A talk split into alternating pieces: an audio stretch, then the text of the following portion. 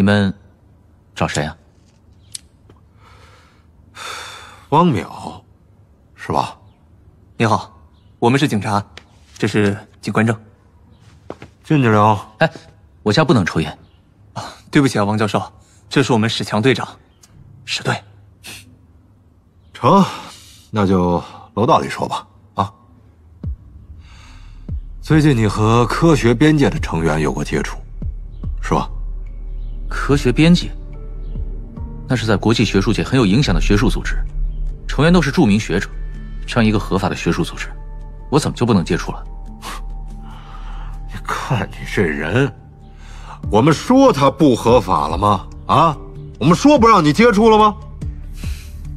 那好，这属于个人隐私，我没必要回答你们的问题。还什么都成隐私了？哎，我说啊，像你这样的著名学者，总该对公共安全负责吧？我有权不回答，你请便吧。你等等，你给他地址和电话，下午去一趟。你干什么呀你？史队，你说，王教授，请别误会啊。史队长的意思是我们下午啊有个重要会议，要请几位学者和专家来参加。首长啊，让我们专程过来请您的。对不起，我下午很忙。啊，是是是，我们知道。首长呢，已经向超导中心的领导打了招呼了。这次作战中心的会议上不能没有您啊！这实在不行，我们只有把会议延期等您了。作战中心，那是什么？王教授，您去了就知道了。《三体》宇宙授权，刘慈欣原著，喜马拉雅出品，七二九声工厂配音，《三体》广播剧，第一季，第一集。科学边界。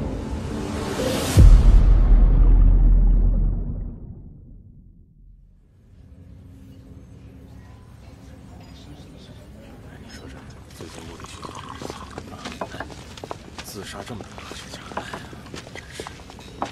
王教授，这位是陆军少将常伟思将军，就是他请您来的。王教授你好，啊，你好，常将军，久闻大名。我们的会议马上就可以开始了。这次会议，除了我们军方，还有一些警方的人，其他都是和您一样的专家学者，其中有几位是比较有名的科学家，都是研究基础科学的。哦，王教授，您就坐史队长旁边吧。啊，王教授，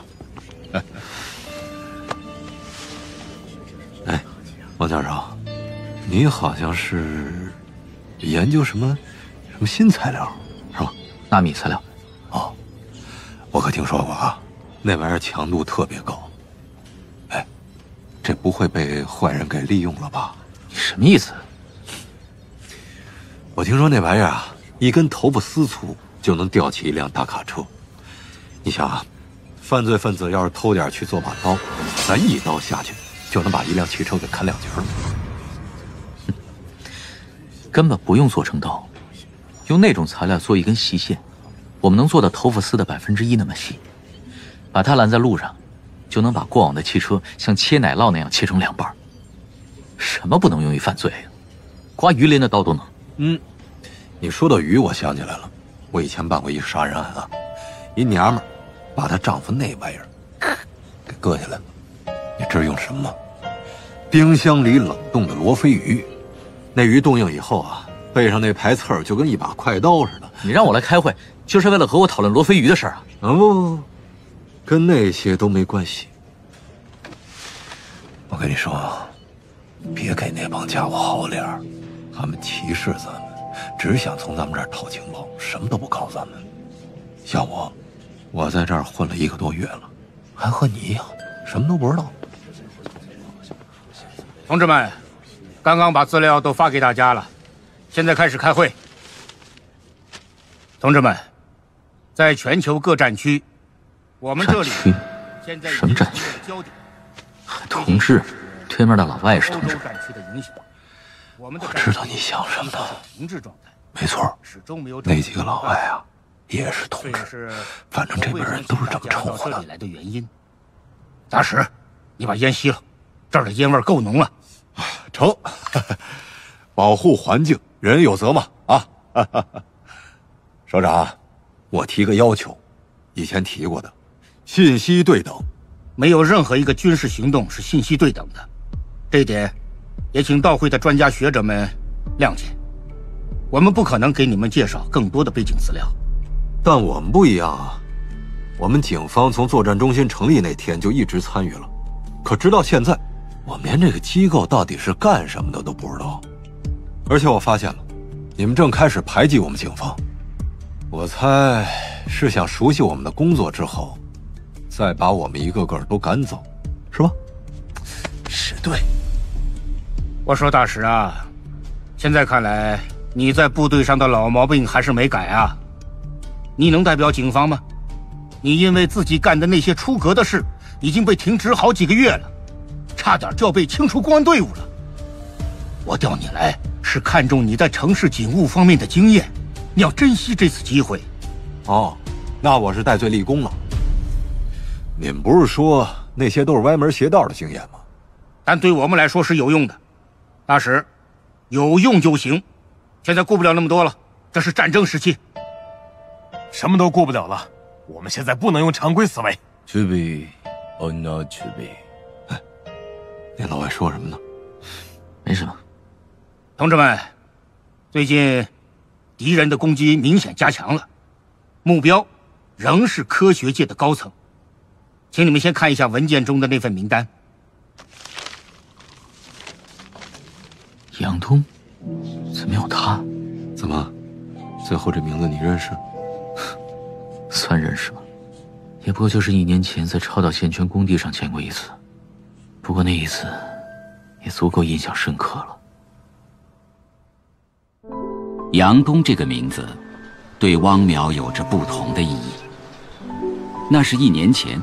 汪淼还是中华二号高能加速器项目纳米构建部分负责人的时候，那天下午，在安装大型超导线圈的工地上，就在那金属巨怪前面，出现了一个年轻女性纤细的身影。柔和的暖光照着她那柔顺的头发，看上去，就像一场狂暴的雷雨后。巨大的金属废墟上，开出了一朵娇柔的花。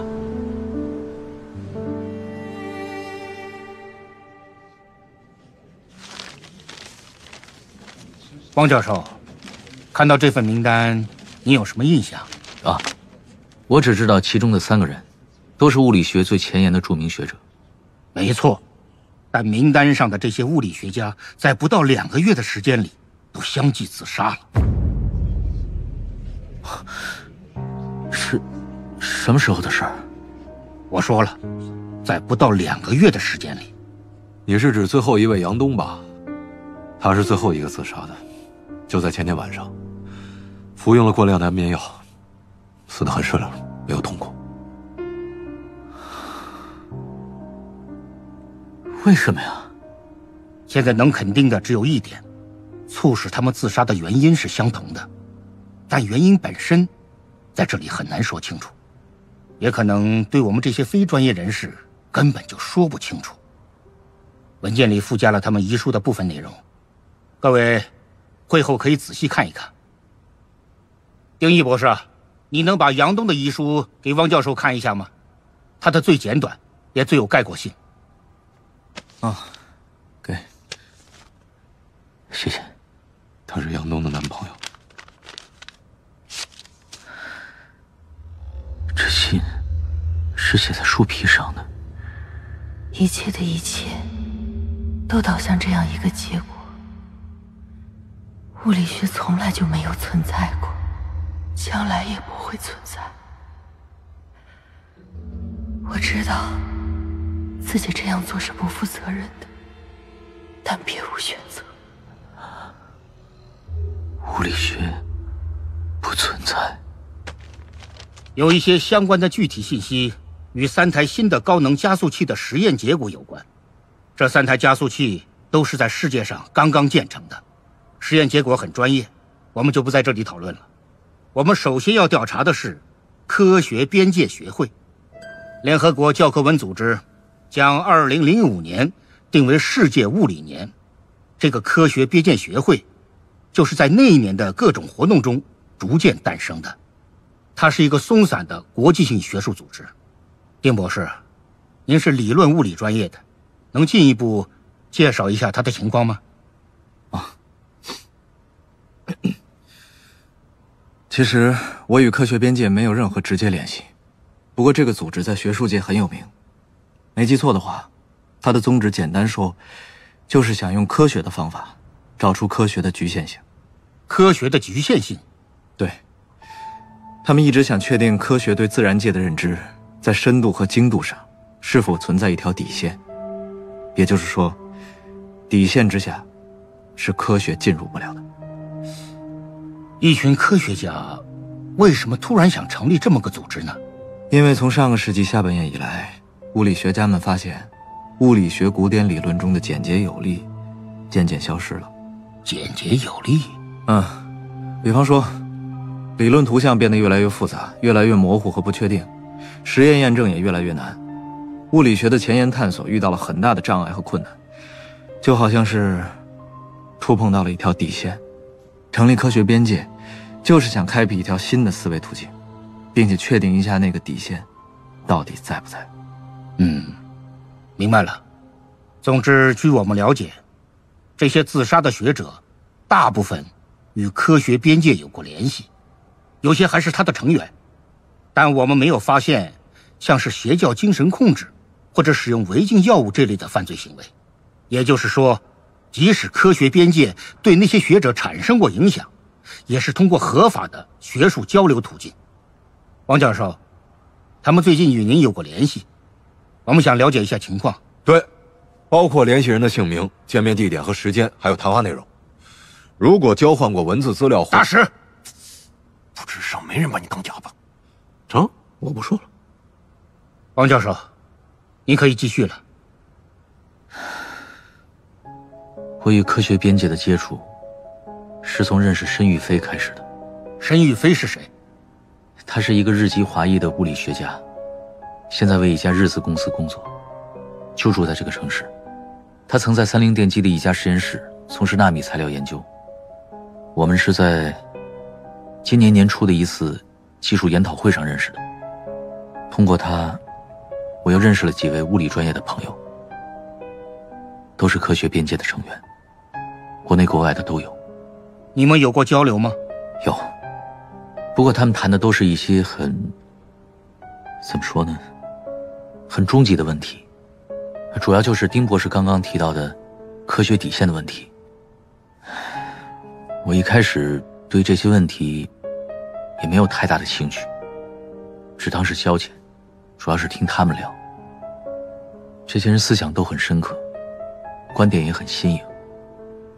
我感觉和他们交流，思想开阔了不少，慢慢的就投入了。哦，讨论的话题也就是这些了，都是些天马行空的纯理论，也没有什么特别的。他们也曾邀请我加入科学边界，但是我觉得那样的话，参加这样的研讨会就成了义务了，我精力有限，就谢绝了。王教授，我们希望您接受邀请，加入。科学边界学会，这也是我们今天请您来的主要目的。我们希望能通过您这个渠道，得到一些这个组织的内部信息。您是说，让我去当卧底？卧底？大师，对不起，首长，我不能干这事。只是提供一些情况，我们也没有别的渠道。王教授。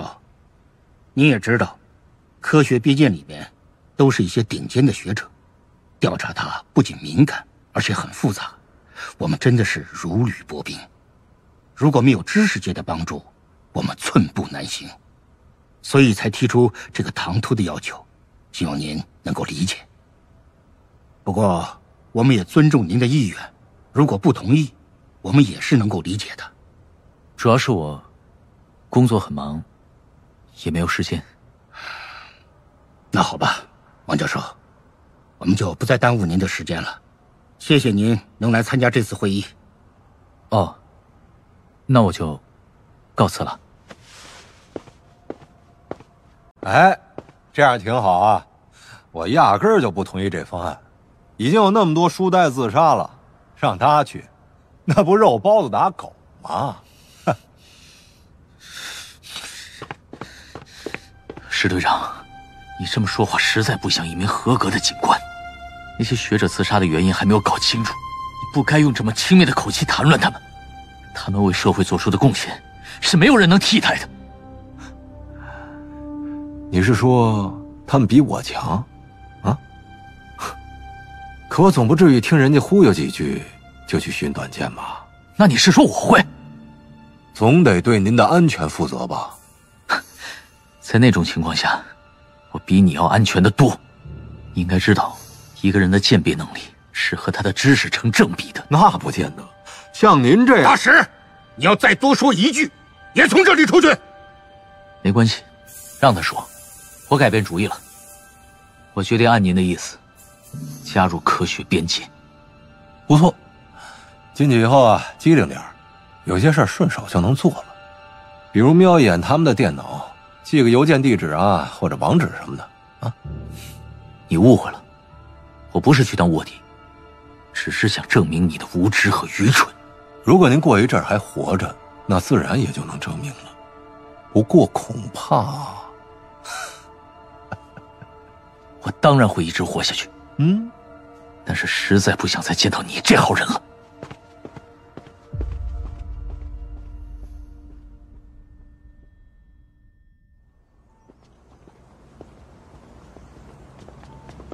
您别介意，石强就那脾气。其实他是一名很有经验的刑警和反恐专家。二十多年前，他还是我连里的一名战士呢。嗯，王教授，你一定有很多问题要问。是啊，常将军，刚才您说的那些，与军方有什么关系呢？战争和军方当然有关系，可战争在哪儿呢？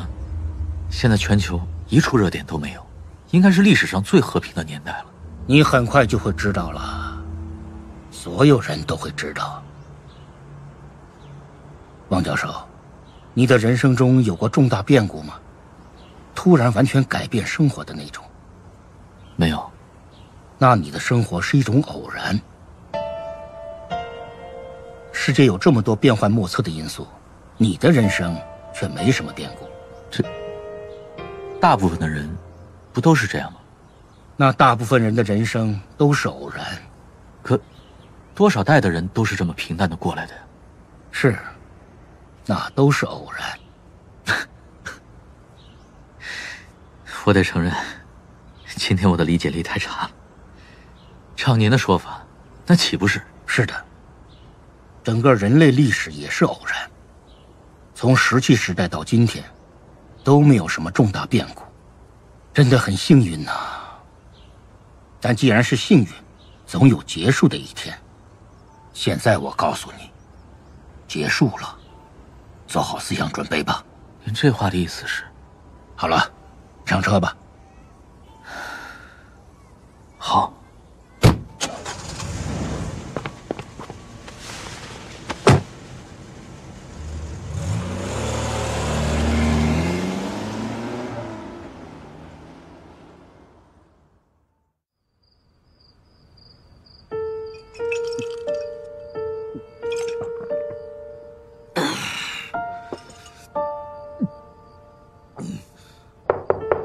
进，没锁。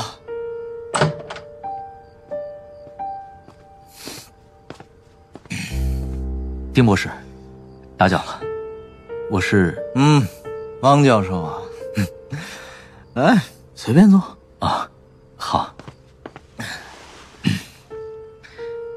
嗯，我听送我回家的司机说认识您家，就想过来找你聊聊。丁博士，你这是新房子吧？三个月前刚买的。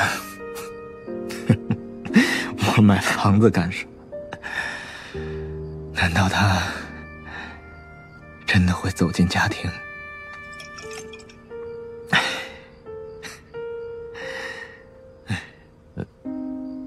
您和杨东他，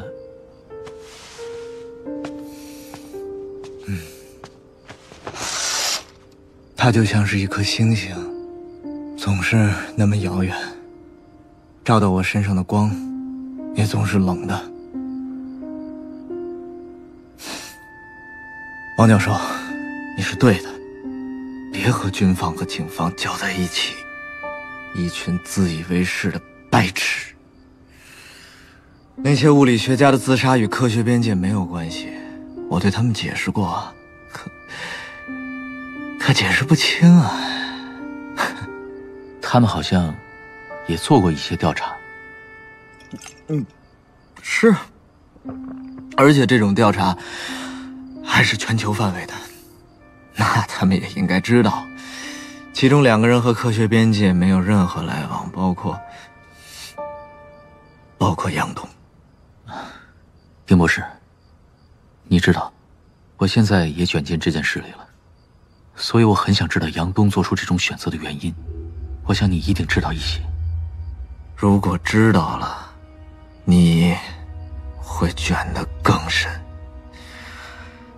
现在你只是人和事儿卷进来了，知道以后，连精神也会卷进来，那麻烦就大了。我是搞应用研究的，没有你们理论派那么敏感。那好吧，打过台球吗？啊，上学时随便玩过几下。我和杨东都很喜欢打台球，所以才给这家里先安了那个台球桌。因为台球让我们想到加速器中的粒子碰撞。走，咱们开一盘。王教授，你能把黑球打进去吗？你把黑球就放在洞边，白球又离它那么近，谁都能把。哼哼，试试。能，我没说错吧？很好。那我们把球桌搬到客厅窗户角那儿，干什么？待会儿你就知道了。搭把手啊！哎，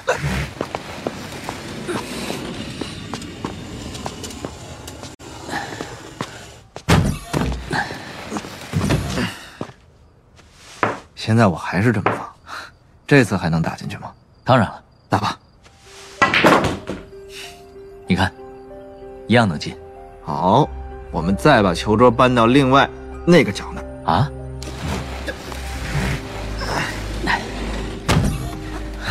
打吧，不是，丁博士，打，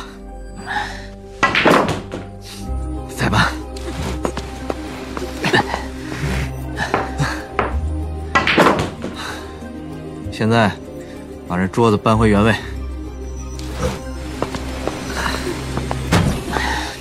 方教授，再打，还搬吗？好了。实验结束，让我们来分析一下结果吧。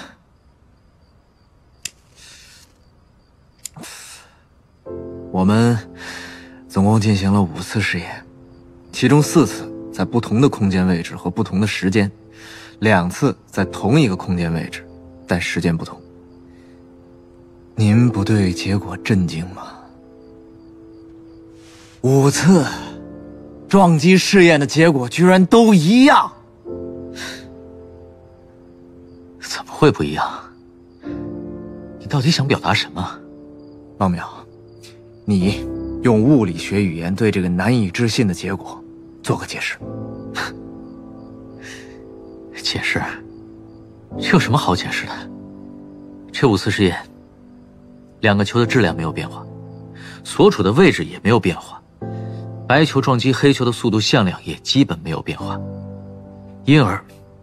两球之间的动量交换也没有变化，所以五次实验中，黑球当然都被击到洞里了。嗯，不错不错，我们应该庆祝一下。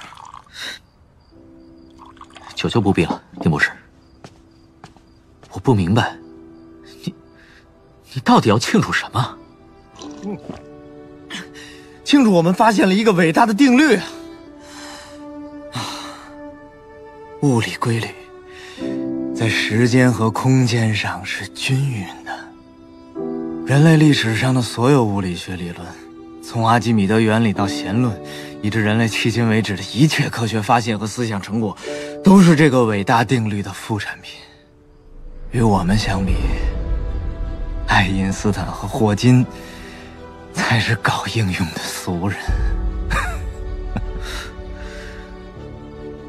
我还是不明白，你想表达什么？没关系，没关系。你可以想象另一种结果：第一次，白球将黑球撞进洞；第二次，黑球走偏了；第三次，黑球飞上天花板；第四次，黑球像受惊的麻雀在房间里乱飞，最后钻进了您的衣袋。第五次，黑球以接近光速的速度飞出，把台球桌沿撞出一个缺口，击穿了墙壁，然后飞出地球，飞出太阳系。这时您怎么想？这事真的发生了，是吗？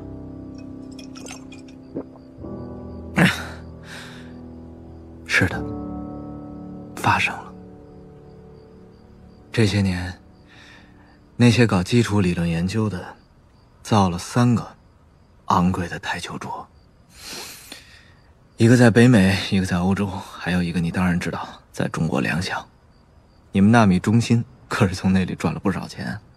你说的台球桌，就是指那三台高能加速器？对，这些高能加速器把实验当中粒子对撞的能量提高了一个数量级，这是人类以前从没达到过的。在新的对撞能级下，同样的粒子，同样的撞击能量，一切试验条件都相同，但是结果全都不一样。不但在不同的加速度上不一样，在同一加速器不同时间的试验中也不一样。所以，物理学家们慌了。这意味着什么呢？你说呢？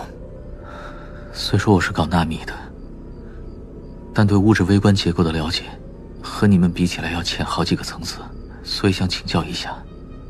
嗯，这意味着物理规律在时间和空间上是不均匀的。什么意思？往下您应该能推论出来了吧？那个将军都想出来了。哼，他是个聪明人。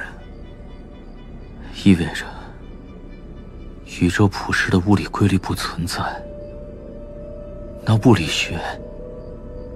也不存在了。物理学从来就没有存在过，将来也不会存在。我知道自己这样做是不负责任的，但别无选择。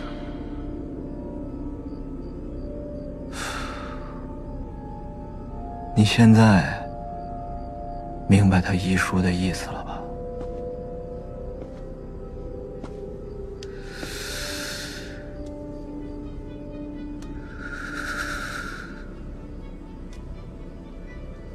对一个前沿理论的探索者来说，确实是个灾难。在理论物理这个领域，要想有所建树，就需要一种宗教般的执着。可这也很容易把人引向深渊呢。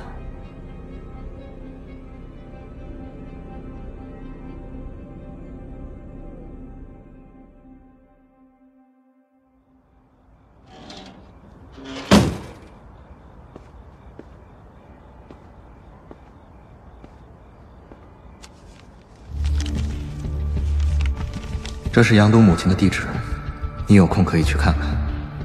杨东一直和她住在一起，女儿是她生活的全部。现在老太太就一个人了，很可怜。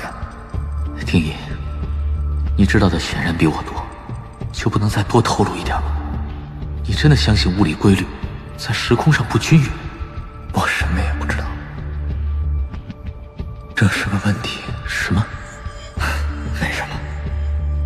想起了上午那个英国上校说的话：“To be 生存，or not to be 还是死亡？